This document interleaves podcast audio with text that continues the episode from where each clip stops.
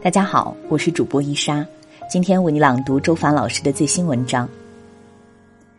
有一次我去北京城市广播做节目嘉宾，那一期的主题是父母陪伴孩子过程中如何避免一些无意识的伤害。当讨论起父母对孩子说的哪句话最伤人时，主持人冷不丁问我：“你父母说过什么话让你觉得伤害最大？”这个问题一下子难倒我了。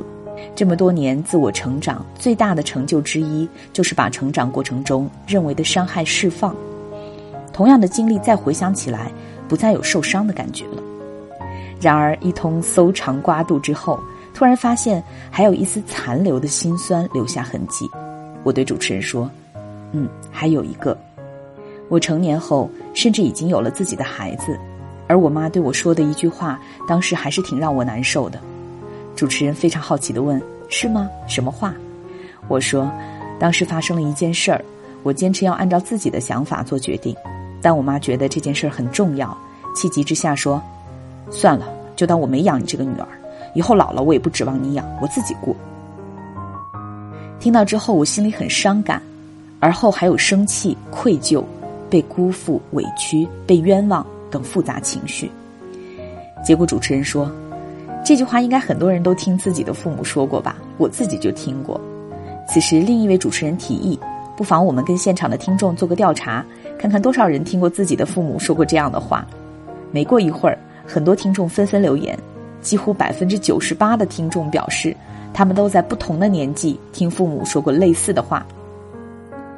主持人问了一个很重要的问题：为什么那么多的父母会喜欢对孩子说这句话？我回答。事实上，这句话的信息量很大。每个人除了接受直接语言信息之外，还会接受后台语言。后台语言就是那些没有直接表达，而是隐藏在字面意义背后的信息。在这句话中，事实上表达了几层意思。因为你的问题，所以我老了以后决定自己过。之所以我老了要自己过，是因为你是靠不住的。这里的靠不住等于不孝、没有担当、不负责任、自私。你是一个连生你养你的父母都觉得靠不住的人，所以归根结底，你是个烂人。看似一句自怜自哀的语句，所传递的后台信息，每一层都是对对方一种更强烈的指责和否定，所以会引发听者很强烈的负面感受。然而，说这话本人的终极动机，并不是为了让对方难受。核心目的是被自怜自哀、责备等层层掩盖起来，让听者没办法感受最深的诉求。这个诉求是：那样说只是想激将下你，我希望我们能相处的好一点。其实我很害怕孤单。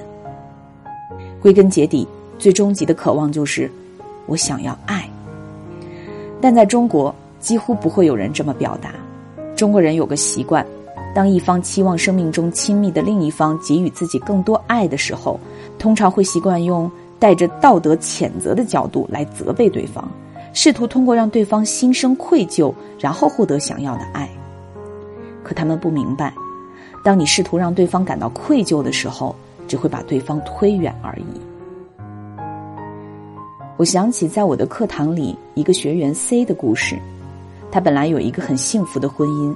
直到发现她的丈夫出轨，那段时间她痛不欲生，两个人都对彼此有很深的感情，经历了很痛苦焦灼的阶段。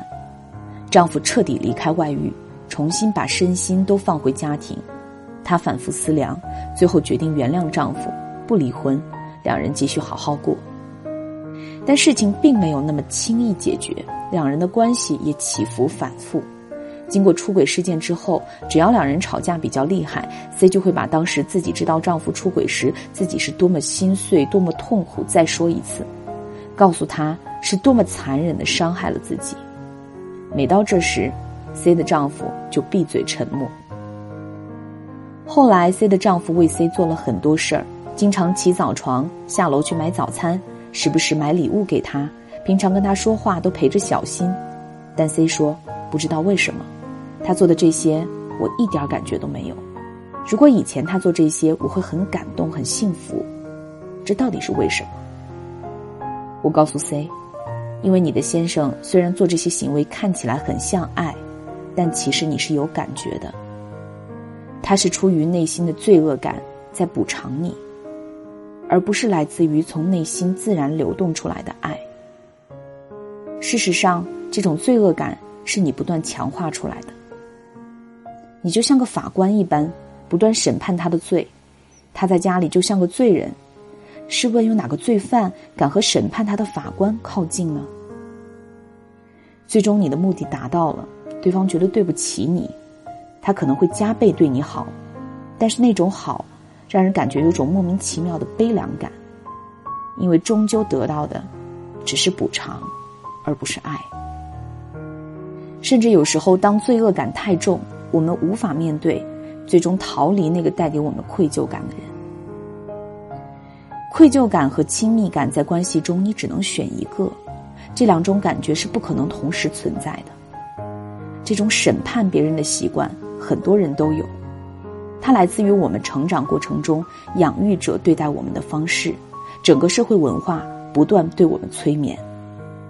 我们审判家人，审判自己，审判陌生人。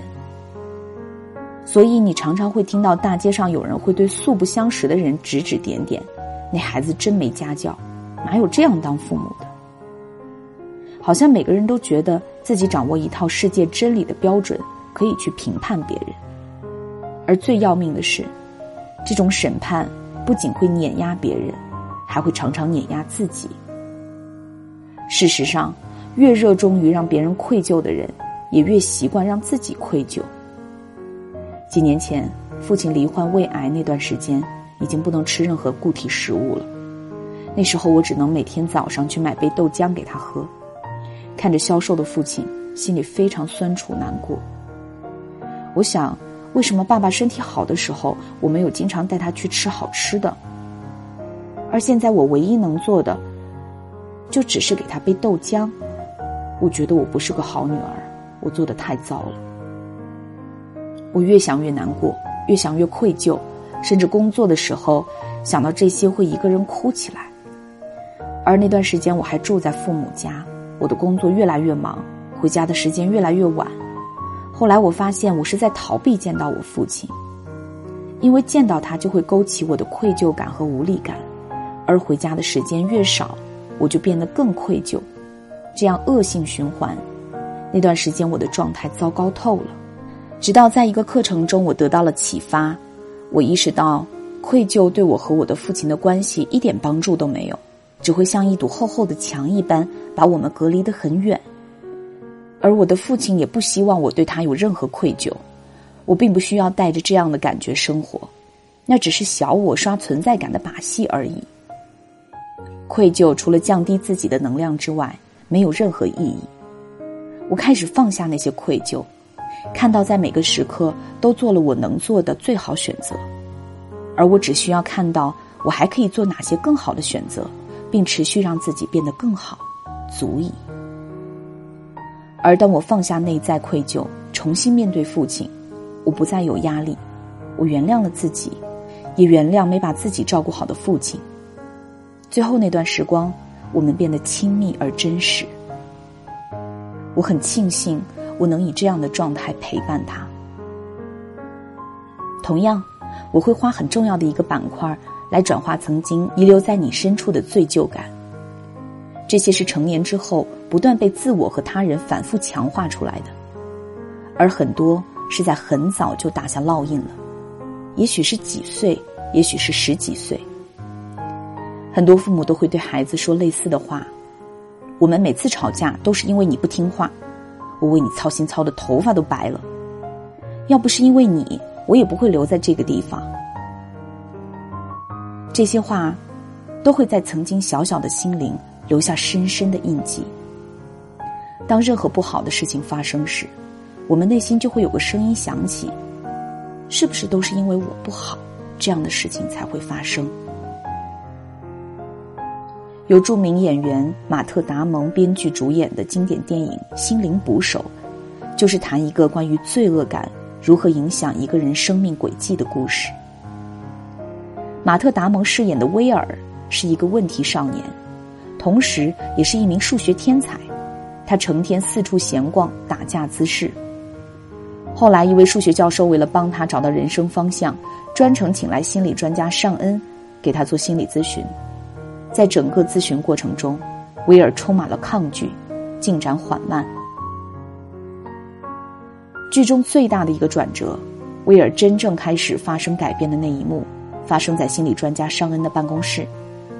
威尔在半催眠中。说出了自己小时候被性侵的经历。